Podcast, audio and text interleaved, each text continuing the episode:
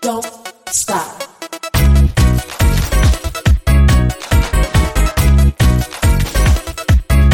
Don't stop. Don't, don't, don't, don't stop. Don't stop.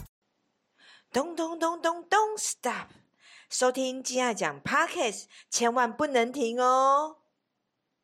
欢迎来到幸福六九四，今天是星期六，又来到了六九洞房花烛式。我是晶晶老师，我是 V 姐，大家晚安。大家晚安。哎，老师，哟，上周咱们那一集讲到的主题是因性而爱。爱那这一次呢，我们已经有预告过，这一集我们要讲的是因爱而性。没错哦，是的，那呃，反正我们固定的常态就是又要讲故事了。哦对，讲故事喽。是，啊，但是呃，报告老师，有我的朋友都已经被我出卖光了， 他们一直都打电话给我说，不要再讲我们的故事了，你可不可以讲讲自己的嘛？你快要没朋友了对不对？，是我快要被 这个世界遗弃了。那你这样讲我就听懂了。那好吧，今天就换我讲故事好了。那互相出卖一下你自己的朋对友，对，那我想一下哦，今天要讲什么？因爱而儿性。戏呃，因爱而性。好，我来讲我以前一个银行的同事，他后来也退休了，哦，他应该不会听我们的节目啊，所以就讲讲他好了，反正也没有名字，无所谓。那既然讲因爱而性呢，V 姐，你觉得因爱而性的定义是什么？其实如果就一啊、应该说我姐妹淘啦，我就有周遭的姐妹淘，因为他们都觉得说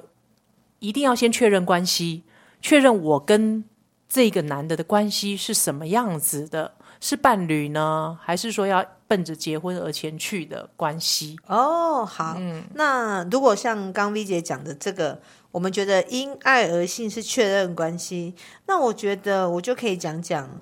当初我那个朋友，他是相亲之后确认关系，确认两个要一起共组家庭而去交往的，这个应该就算因爱而性了吧？对，因为其实像现在很多人啊，都是取向于都是去参加相亲活动嘛，嗯，然后从两个人坐下来看对眼之后，然后确认想要交往之后，才会开始嗯后续的一些相关的一些活动，哦或者是有一种就是朋友介绍，比如我朋友跟你，我跟我男朋友一起介绍我们彼此的好朋友认识，是那两个人可能因为这种互相介绍的，一定不是天雷勾动地火，肯定啊，对啊，而且肯定年纪可能也有一点，可能三十五了，一就是为了结婚而结婚，对，因为大部分朋友介绍都是可能就是朋友就他们自己的观点来看，我们两个彼此适合，适合所以嘛可以撮合一下，那我们我认为这个人适合你，肯定我觉得他的个性适合你，那这种就不是。可能不是外表上面非常的优秀，优秀，对，但是就是要透过彼此的相处，对交往，然后没错才有办法确认后面嘛。所以这种模式因爱而性的，它会是比较优雅、比较漫长、对。比较细水长流，应该这么讲。而且老师说实在的，如果是朋友介绍跟相亲的话，我宁可去相亲，为 什么？为什么？为什么？ 因为相亲的话一次可以看很多个啊，至少哦我可以挑我自己喜欢的嘛，然后再下去深入了解啊。但是朋友介绍他不可能一次介绍七八个来，你不可能线下就挑七八个，而且朋友介绍他会有压力，哎对啊，就是。我我觉得他朋友长相不优，但我又不好意思说。对啊。那如果人家一很直尴尬欸人家一直找我，一直约我，那我不想跟他出去，又又怕说对媒人、中间人不好意思。对啊，对朋友不好意思啊，所以就很困难啊。如果是我，没错我没错宁可去参加相亲活动。对，其实相亲哦，对于呃年纪稍微大一点，其实相亲不失为一个坏事，因为其实他也帮你筛选了。那比较老一点，你去相亲，你也比较知道自己要什么。对，我们讲相亲是正式那种交友，就不是交友网站哦，是那种红娘社。真的哎、老师讲到这个，我们我还记得我年轻的时候有去参加过那个婚友社，年轻的时候，你几几岁参加婚 友社？就那时候，其实我在科学嗯园区工作，然后不好找对象，那变成说。他变我交友圈也很小，然后后来我就想说，刚好学姐也带我说，哎，可以去一起去那个婚友社啊，嗯去认识一下新朋友。然后我就是懵懵懂懂之下就被带去了，结果带去以后我就缴了那个年单费次，没没有单次单次的费用而已。啊，女生不用缴年费，通常是男生缴吧？对，大但是它其实也有会员制，会员制嗯的话就是比如说可能包月或包年的，然后一次缴多少钱，我可以相亲几次，哦，然后里面的话大部分都是条件论，比如说你可以选你要的身高啦，你要的学历啦，嗯你要的勾人选对你要的人种啦、身高体重啊、有没有房子啦、车子啦、银子啦这些的哦吗？你都可以嗯选择。然后我那时候去参加大团体的相亲，好玩吗？我觉得还蛮紧张的，因为他那种相亲模式就是六个人一桌，三男三女，嗯然后女生永远都不用换桌，就坐在那个地方不用动。男生会一直跑对来，，男生就是十五分钟换一桌，十五分钟轮流一哦，次。还蛮特别的。对，，然后到最后他会提供一些小游戏啦，比如说你可以给你一张纸条，你可以勾选你，你可以自己写下有没有你心仪的对象有没有，然后第二次再换桌的时候有没有，你可以再一次了解以后有没有，再写下你的心仪的对象，嗯，对，然后票选出你心目中的女神，所以相亲的模式真的是一种先先认识，对，其实都是先认识，就是先交流，先交流，，对，然后交流之后，哎，确认好像可以，然后再慢慢聊。对慢慢聊，然后慢慢交往，嗯嗯嗯，对，那我今天就来讲一个我朋友他相亲的故事。呃，我这个朋友他本来不打算结婚，然后他到了大概快四十岁，三十八岁的时候，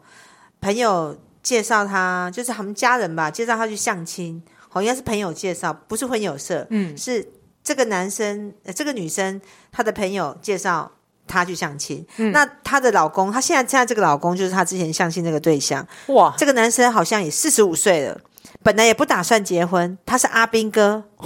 哦，阿兵哥四十五岁，跟三十八岁的姐姐两个人相亲，两个都大哥哥大姐姐。他们两个相亲的第一次，彼此因为年纪够成熟，嗯。一聊就发现很聊得来，是聊得来，是口头上的聊得来，是真的聊得来，是出一给嘴的聊，不是下面那个嘴巴聊得来。哦他们完全没有此口非彼口，对，没有考虑到上床的部分，就是两个人发现，哎，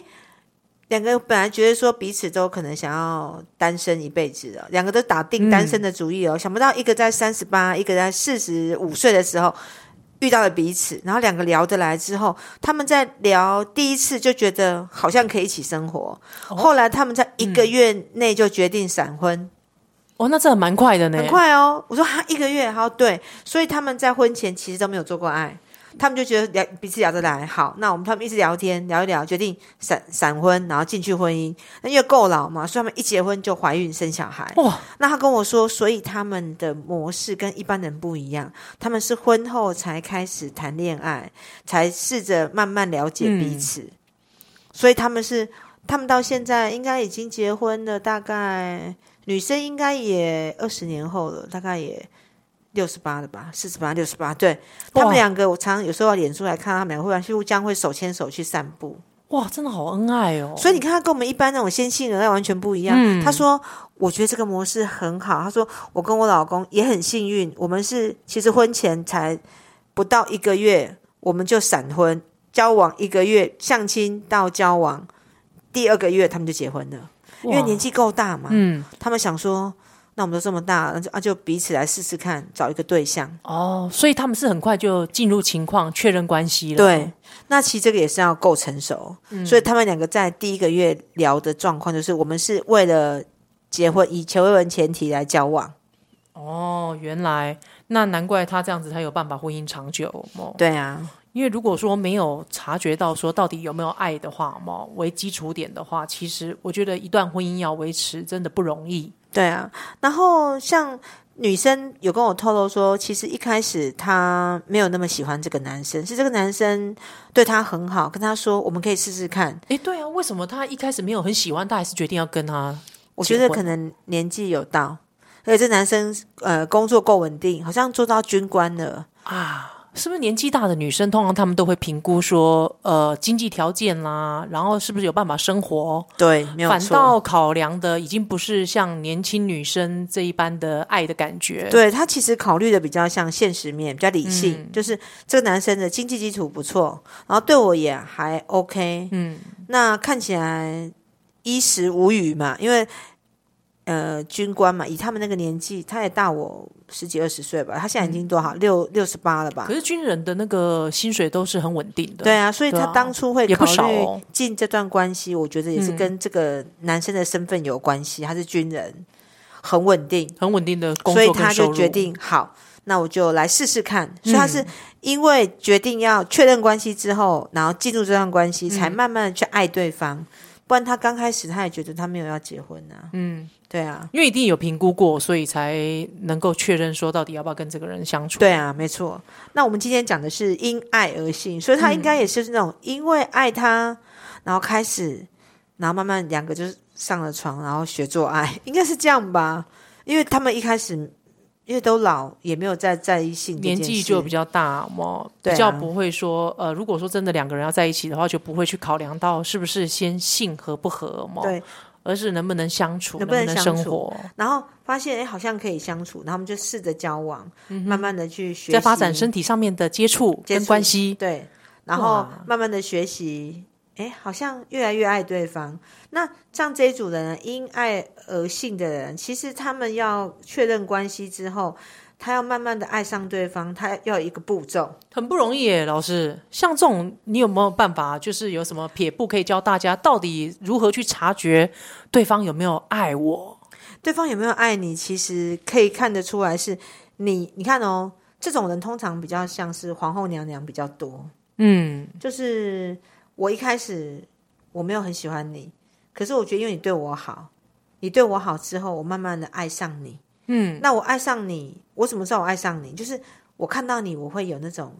兴奋感，就是想要做爱的感觉，就是身体会湿润是吗？对或者开始是热车了吗？就是哎。诶就看到他就想把他扑倒，或者想要跟他摸来摸去。哦，就是那种眼里有浓情爱意的那种感觉就对了。，对，那像这种关系，他们在一开始呢，一定不会激情，一定是一开始呢，女方如果女方是被追的哈，嗯，就是是男方爱她嘛，就是男的爱女的，那我是被爱的那个人，那对方对我好，那我就我是被爱嘛，所以我是被动，我就会给你性，因为你爱我，我就给你，但是你爱我，我给你，你觉得他有很爱对方吗？顶多是什么？我觉得只是配合对方啦。对啊，因为你是我老公嘛，那我也嫁给你，对我好就配合。所以在配合的状况底下做的爱，那个女生肯定没什么高潮，对不对？你不觉得吗？对啊，就因是为她她没配有哦合。她没有很想要、对啊，，所有的事情都是一切都是配合。对啊。那配合一段时间，可能慢慢的、慢慢的，她到最后第二阶段，她开始爱上对方的时候，她就会比较是、像是主动。主动对嗯提供性服务，而且我觉得皇后娘娘她们不太容易去爱上对另外一半，对，他们的启动程式要很久。嗯，而且我有观察到哦，他们要如何爱上另外一半，是另外一半要先对他付出，而且是无私、全心全意的付出，只为他一人。对，然后所以娘娘们要观察很久，她要观察很久，观察很久。当娘娘们什么时候你会觉得娘娘爱上你？当她愿意主动提供性服务，主动约你对陪酒啦，给力就啊，然后主动替你服务哦、服务就是我愿意帮你裤脱裤子下来吹一下，或是我愿意帮你抚摸你的身体，对我，愿意主动提供亲吻啊、抱抱啊，代表她已经爱上你。对啊，就是开始前戏嘛，他愿意服务你，有没有然让你硬邦邦的时候？对啊，不然其实一开始她不爱你的时候，她应该都是被动。对，根本就躺在那边。当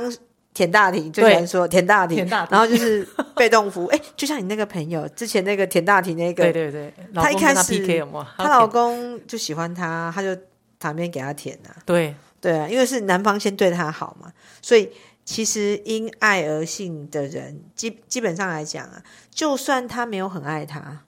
她也是可以慢慢的透由这个男生对她的好，对啊然后把他他男对他的好跟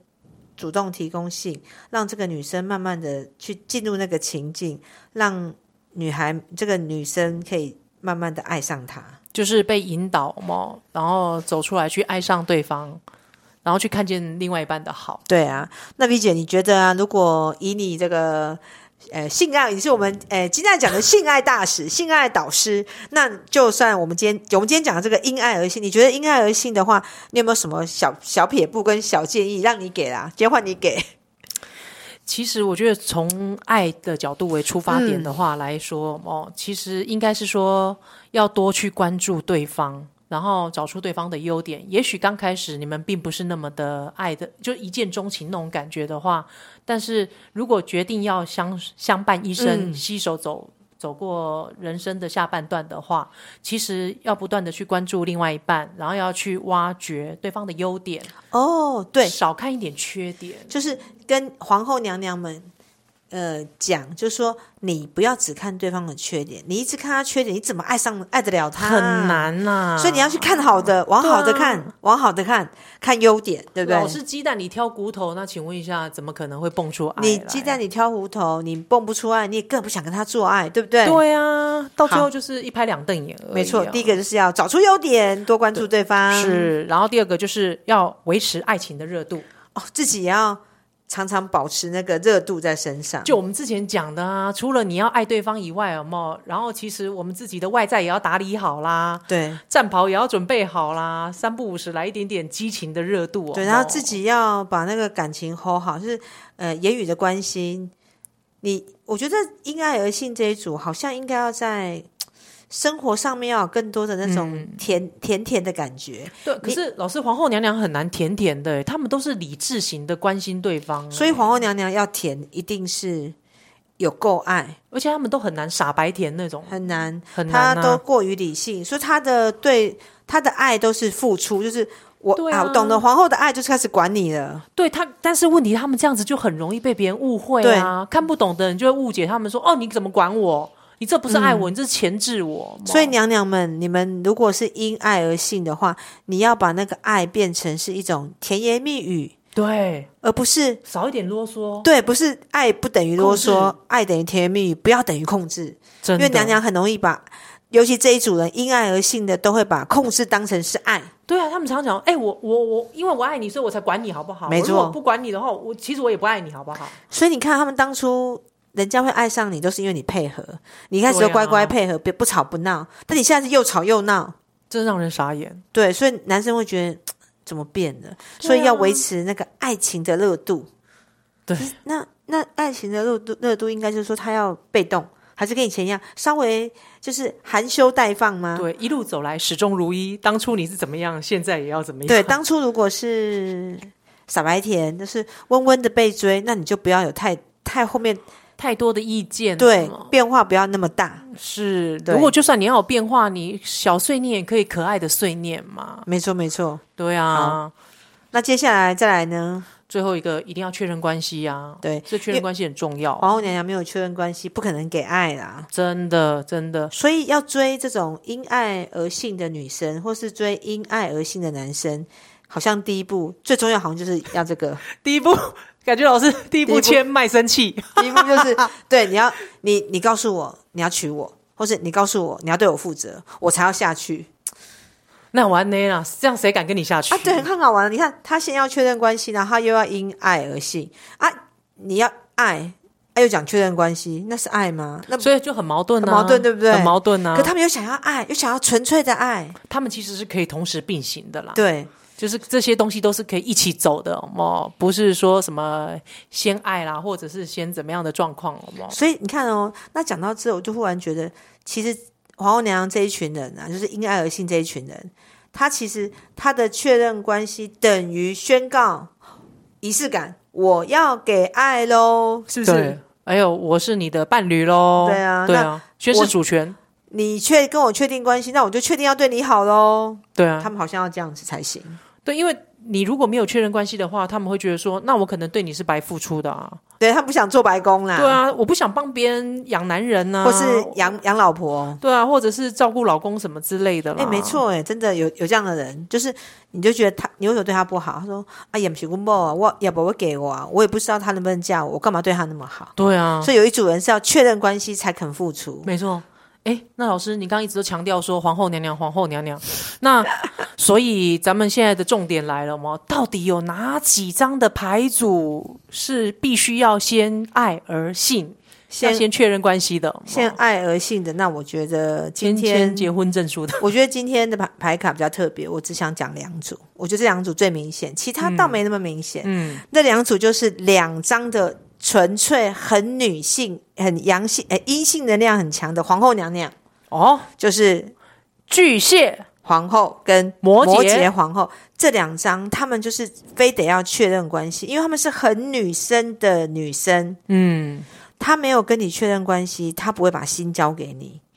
那老师，那我懂巨蟹有没有？他是一定要确认感情面，因为他很重视感情嘛。对，但是摩羯他是确认利害关系面，摩羯要确认对利害关，确认你要娶我，确认你要我要我是我是你的，你要嫁给我，我要娶你，哦他确认才是会正宫娘娘的位置就对了，她才会开始爱上你。哈，不然摩羯其实摩羯是绿牌嘛，嗯它是交换嘛，你愿意把你的一生交换给我，我愿意对你好，我才愿意爱上你。嗯哼，你告诉我说你要娶我，好，那我从今天开始，我就告诉我自己，我现在要开始爱你。尤其摩羯最会做这件事，那他们真是每天都要给自己洗脑一遍。对，像摩羯的因爱而性是利益交换，哎，对啊，对不对？对啊，他们好像都会评估好所有的状况，OK 了，这个人可以才愿意下去。嗯，那巨蟹真的是因为我爱了你了，嗯，然后我会对你开始啰嗦，而且巨蟹常常都会因为感觉氛围对了，就好像跳了。好像不进去也不行了。哦有没有对，所以巨蟹皇后跟摩羯皇后这两个章的皇后，她们真的都是要确认关系才有后嗯续的发展，不管男女哦。就他们共同的问结论啊，共同的问题点都是要确认关系就对了啊，然后，因为这我们刚刚讲的这两张牌，巨蟹皇后跟摩羯皇后，嗯，他们都是因为有了爱，即使性不和、性不和谐，但是呢，爱的力量大到足以让他们支撑彼此，想要往后走下去，死都不肯离婚。就算做爱不 OK，爱那性不和，可他们是会因为爱你，然后已经跟你确认关系，而且我已经告诉你说，我打算跟你一辈子，我打死不离。哇，你鸡鸡很小，我也不会走。这很勇敢呢、这赌一辈子，赌下半生。对，因为他们是爱大于性。但是我们今天讲这个情况，如果在我们上一集有没有因性而爱，因性而爱的人，更不可能。他跟你上一次床发现不 OK，立马撤退，完全是两种截然不同的人，嗯，对不对？没错，对啊，所以我们今天讲的跟昨天礼拜五讲的，就是有贝拉来的那一集，对完全是不同卦的。对，真的个是性不同卦的。对啊，那 B B 姐 B 姐你是哪一种？哎，我就知道你要问我 这个吗？ 那我先说，我我好像你你因爱而信吧你。呃，我这都没有上榜啊，我两张都没有上榜。我好像，嗯，我也没有因爱而信，我也没有因信，我就是一半一半吧。我我我没有很明确是哪一种，因为我都没有上榜。昨我昨天的因 因性而爱是哪几张？你还记得吗？因性而爱我有点忘了。因性而爱是小贝啦，对不对？ 对，我们来看一下因性而爱到底我们两个有没有上榜。我们两个因性而爱，这边这边这边这边